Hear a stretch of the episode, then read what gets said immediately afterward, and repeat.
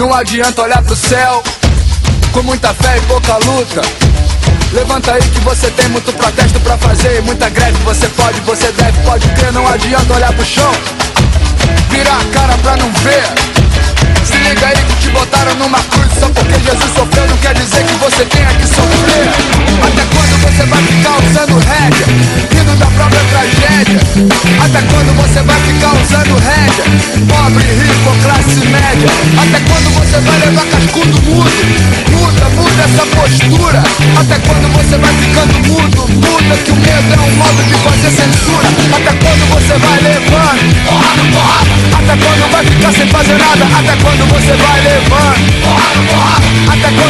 saco de pancada Até quando você vai levando? Porra porra Até quando vai ficar sem fazer nada? Até quando você vai levando? Porra porra Até quando vai ser saco de pancada? Você tenta ser feliz Não vê que é deprimente. Seu filho sem escola Seu velho tá sem dente. Você tenta ser contente Não vê que é revoltante. Você tá sem emprego Sua filha tá gestante. Você se faz de surdo Não vê que é absurdo. Você quer inocente muito legal começar o episódio de hoje com o Gabriel Pensador, que coloca o dedo na ferida do ouvinte ao falar sobre diversos problemas sociais, ali fazendo uma crítica de que a população acaba se conformando com tudo o que acontece.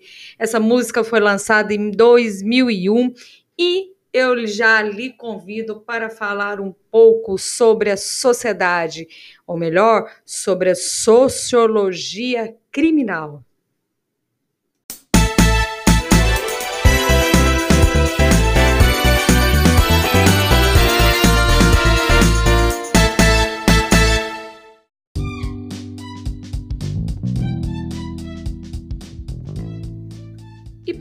Falar de sociologia criminal, a gente tem que iniciar falando pelo pai, o pai da sociologia. Quem? O Emily Durkheim. Ele nasceu em 15 de abril de 1858 em Paris e faleceu em 15 de novembro de 1917 e foi um cara tremendamente bom para a sociologia. Ele foi sociólogo, ele foi antropólogo, ele foi cientista político, psicólogo social filósofo francês. Formalmente, a gente se deve que a partir dele tornou-se a sociologia uma ciência.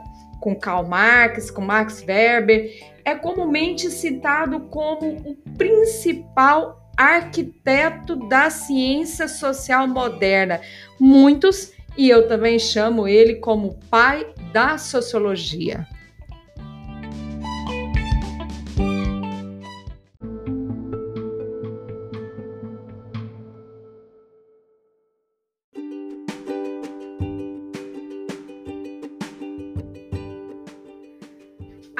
Temática central do nosso estudo de hoje é a sociologia criminal. A sociologia criminal ela é considerada como um ramo da sociedade.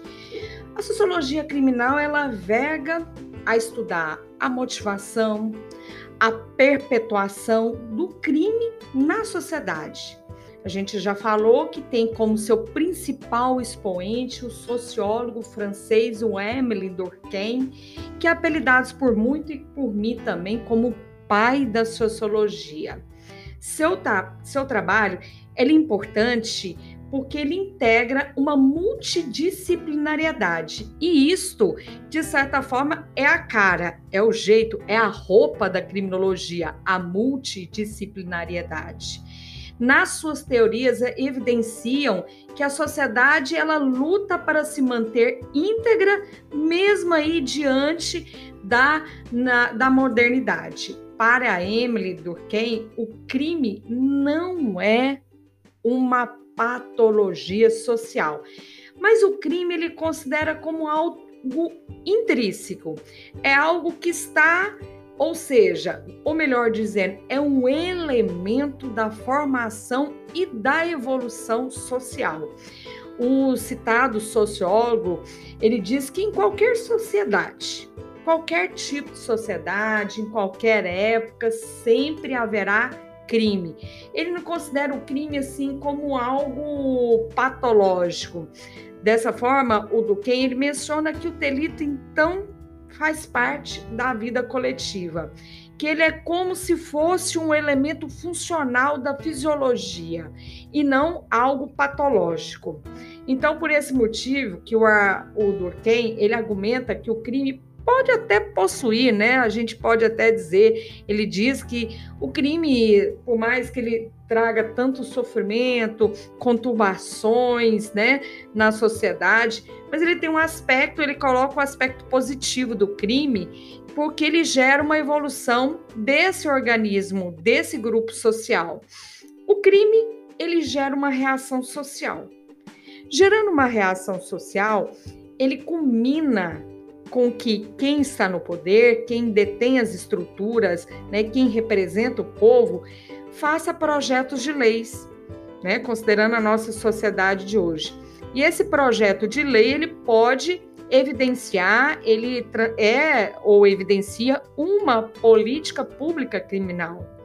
Então, o sentimento quando se tem um crime que reage socialmente é sempre essa reação em busca da chamada estabilidade coletiva, que se dá, né, aí através das organizações as organizações estatais e elas se trabalha, elas trabalham através de um sistema normativo. Precisa do sistema normativo, porque essa reação vai se dar através de um sistema normativo que a sociedade vai compreender o que é certo, o que é errado, o que é imoral, o que não pode fazer, o que é imoral, o que pode fazer, o que não pode fazer. Então, a nossa sociedade moderna, que é calcada no neoliberalismo, né, que gera esse consumo desenfreado, na busca incessante de prazer, tem como celeiro fértil uma proliferação constante de crimes, de diversos tipos de condutas criminosas. E aí, né, vem o chamado fenômeno criminal, o fenômeno delituoso, que é considerado não como algo patológico, e sim um fenômeno social. Então, por isso que a gênese delitiva que sai das entranhas, das estruturas, das falhas de uma organização social, ela é reagida através né, de leis, reage socialmente, as leis vão cooperar para essa falta de estabilidade sempre em busca de uma organização social. Por isso que o pai da sociologia fala que o crime, de certa forma, contribui para a evolução da sociedade com os mais diversos sistemas normativos.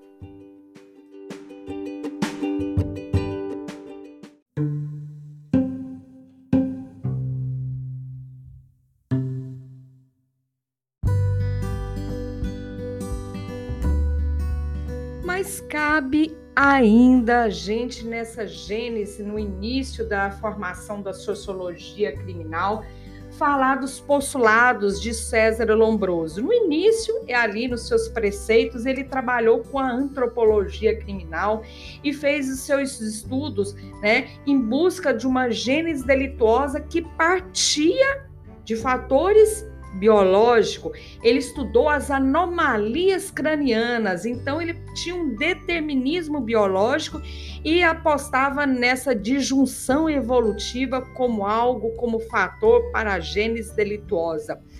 Mas até o próprio César Lombroso, no final dos seus dias, ele formulou o pensamento no sentido de que não só o crime poderia surgir das degenerações da, do sistema nervoso, mas também de certas transformações sociais que afetaria os indivíduos e tornando eles desajustados socialmente. Mas eu vou falar aqui, a partir de agora, de uma moderna sociologia que parte de uma divisão entre teorias macrosociológicas que verifica a sociedade como um todo, mas sobre dois enfoques: o enfoque consensual e o enfoque do conflito.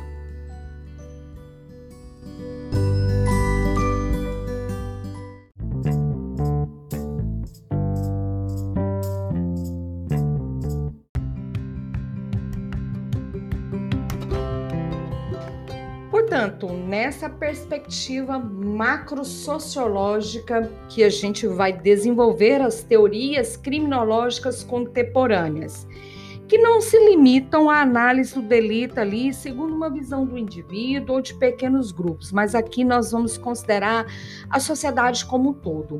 Por isso que o pensamento criminológico moderno ele é influenciado por duas visões e essas visões a gente cabe destacar aqui. Uma primeira visão é de cunho funcionalista, são as chamadas teorias de integração, que é mais conhecida pela maioria dos manuais, dos compêndios de criminologia, como teorias do consenso. E uma segunda visão é de cunho mais argumentativo, as chamadas teorias do conflito. Hoje eu vou só mencionar essas teorias, mas em episódios posteriores nós vamos tratar cada uma delas. Então vamos falar quem são as teorias do consenso. As do consenso é a Escola de Chicago, a teoria da associação diferencial, a teoria da anomia e a teoria da subcultura delinquente. Já para as teorias do conflito, nós temos a de Leib Approach, que quer dizer abordagem por rotulagem, e a teoria crítica ou teoria também chamada radical. Bom, Cabe a gente agora, nesse momento, fazer uma diferenciação a respeito destas teorias, como elas, elas, elas se desenvolvem. Nas teorias do consenso, elas entendem que os objetivos da sociedade são atingidos quando há um funcionamento perfeito, um funcionamento perfeito de suas instituições, os indivíduos é, estão convivendo e compartilhando ali das metas sociais comuns, concordando com as regras de convivência, com as regras de convívio. Então, aqui os sistemas sociais eles dependem dessa voluntariedade. As pessoas é, é, coloca-se o sistema social e as pessoas voluntariamente se adaptam, se adere a esses, esses sistemas sociais, né? que divide ali aqueles mesmos valores comuns. Então, as teorias consensuais, elas partem de seguintes postulados. A sociedade é composta de elementos perenes, elementos integrados, elementos funcionais, elementos estáveis, né? Que baseia acima de tudo no que? No consenso. Já nas teorias do conflito, a história é outra, né? argumenta que a harmonia social ela tem que decorrer de força, de imposição, de coerção, né? Em que há uma relação daquele que domina e daquele que é dominado. Vamos de lá?